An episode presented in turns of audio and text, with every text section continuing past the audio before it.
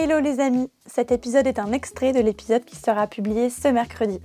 Dans cet épisode, je suis accompagnée de Johanna et on parle de relations amoureuses. Si cet extrait te plaît et que tu souhaites écouter notre discussion en entier, je te conseille de t'abonner pour ne pas rater sa sortie. C'est parti Euh, je, je me pose beaucoup la question en ce moment. Parce qu'en vrai, euh, je réfléchissais du coup à ce que j'ai envie dans mes relations. Et ensuite, j'ai réfléchi à mes relations en me Mhm. disant, ok, euh, et je vois, tu vois, tout le monde autour de moi, même, tu vois, je commence à me rapprocher de la trentaine, donc on me parle d'enfants, etc. Et donc, j'ai réfléchi, tu vois, en fait, euh, c'est quoi l'idéal, tu vois, enfin, Mm. c'est qu'est-ce que je veux en finalité, tu vois? Et je dis pas que je suis contre un couple et que, tu vois, je pense qu'à la monogamie, tout ça, euh, ça m'irait très bien. Et en même temps, je, tu vois, il y a beaucoup, j'écoute beaucoup de choses actuellement sur euh, tout ce qui est polyamour. Mhm. Et je me dis, en vrai, je- en fait, je suis pas certaine qu'on est, qu'on est fait pour aimer une seule personne. Je suis assez d'accord. Et, euh, et en même temps, j'aimerais trop, tu vois, j'aimerais trop me dire, euh, putain, je vais avoir un partenaire de vie et ça va être une équipe de choc. Mais en fait, au-delà de ça, je pense qu'au-delà du- d'un amour, c'est une amitié euh, qui doit se créer et vraiment une, une communication euh, Mm. ultra profonde. Et aujourd'hui, je suis pas sûre de- que je suis capable de donner cette communication. Enfin, il faudrait vraiment faudrait une Ouais. perle, quoi. Vraiment, quelqu'un d'incroyable. Ouais, ouais. Est-ce que tu dirais que tu es polyamoureuse Non. Non, je pense pas. Justement, Ouais. je réfléchissais à ça, tu vois. Polyamour, c'est vraiment, tu as des relations, mais des relations hyper sérieuses quand Tu même avec les gens, tu vois. Ouais, t'as quand même des relations euh, hyper sérieuses. Non, moi, je t'aime, par exemple, dans aucune de mes relations, j'ai été capable. Il y a un garçon qui me le dit euh, de temps en temps. Je sais pas comment réagir. Donc, ça donne. euh, Ah Ah, Merci. Non, parce tu que je- passes en- le- a- après, je sais qu'il me le dit pas de la même manière que moi je le dirais si j'étais vraiment dans une relation, tu vois. Je pense que c'est avez plus, peut-être pas la- je, je t'aime, c'est en mode, euh, c'est hyper affectueux, tu vois, mais c'est pas, euh, je t'aime, je suis amoureux, tu vois. C'est comme ça. C'est hein. pas la. Ouais, mais moi je le perçois pas comme ça quand je l'entends, tu vois. Ouais, ouais. Oui, Donc, après, euh, pas forcément les mêmes choses derrière les mêmes mots. Ouais. enfin, tu vois.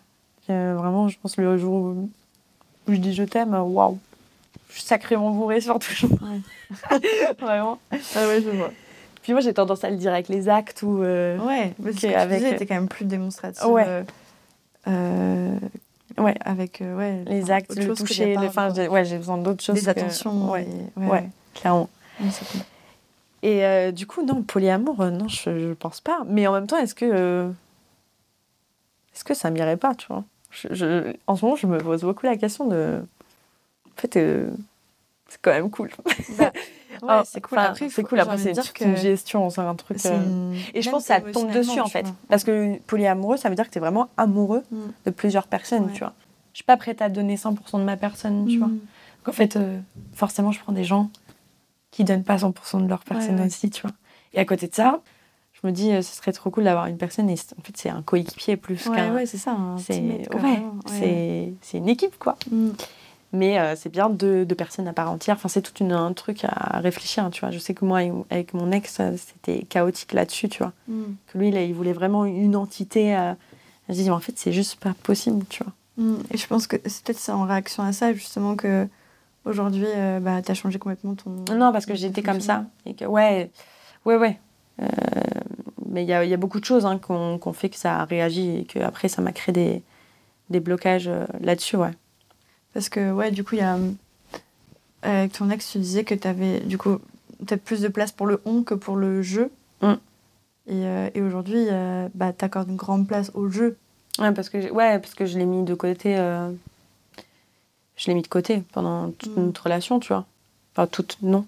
Au début, ça allait très bien.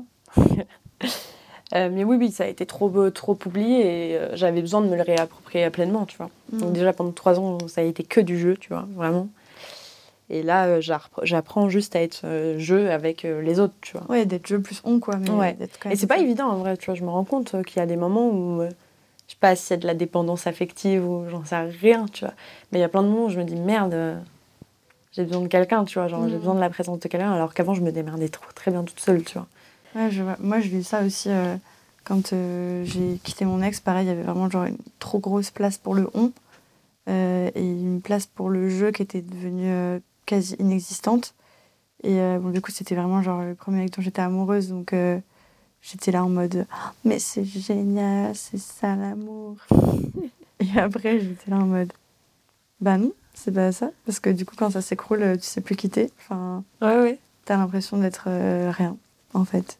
Quand t'as plus le on et que tout reposait sur le on.